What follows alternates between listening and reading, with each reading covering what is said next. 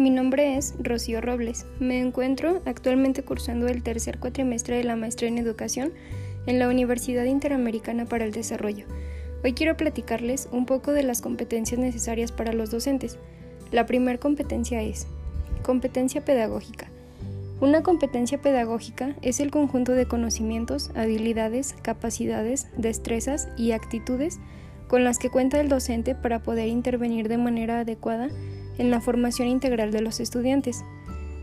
Cuando hablamos de las competencias pedagógicas que debe tener un docente para poder hacer uso correcto de los ambientes virtuales de aprendizaje, nos referimos a las capacidades de desarrollar todo el proceso de enseñanza-aprendizaje en este tipo de entornos, no únicamente a conocer la plataforma, sino a hacerlo considerando el currículo, a los conocimientos pedagógicos con los que cuente.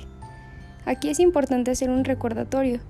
Un docente puede tener mucha experiencia impartiendo clases de manera presencial, pero es necesario que se prepare para hacerlo también en ambientes de aprendizaje virtuales, que deberá tener habilidades didácticas específicas para el uso de las tecnologías de información que le permitan actuar con eficacia en el proyecto formativo y adecuar los contenidos a los ambientes en línea, de manera que pueda lograr aprendizajes significativos en los estudiantes, al igual que lo haría en una sesión presencial. La segunda competencia es competencia de investigación son aquellas necesarias para que los educadores logren interpretar, argumentar, proponer alternativas, preguntar y escribir a partir de la experiencia pedagógica de acuerdo a la problemática que caracteriza el aula y la escuela.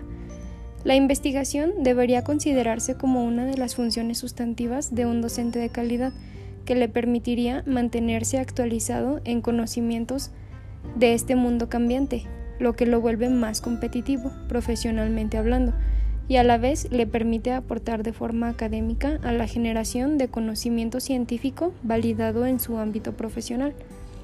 La última y tercer competencia es competencia evaluativa.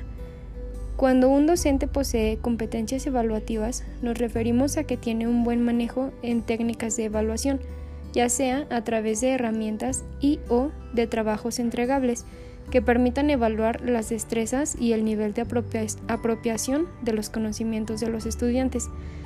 Recuerda que una evaluación no se realiza únicamente al finalizar el curso, sino también al momento de iniciarlo y a lo largo del curso, con la finalidad de poder detectar las áreas de oportunidad.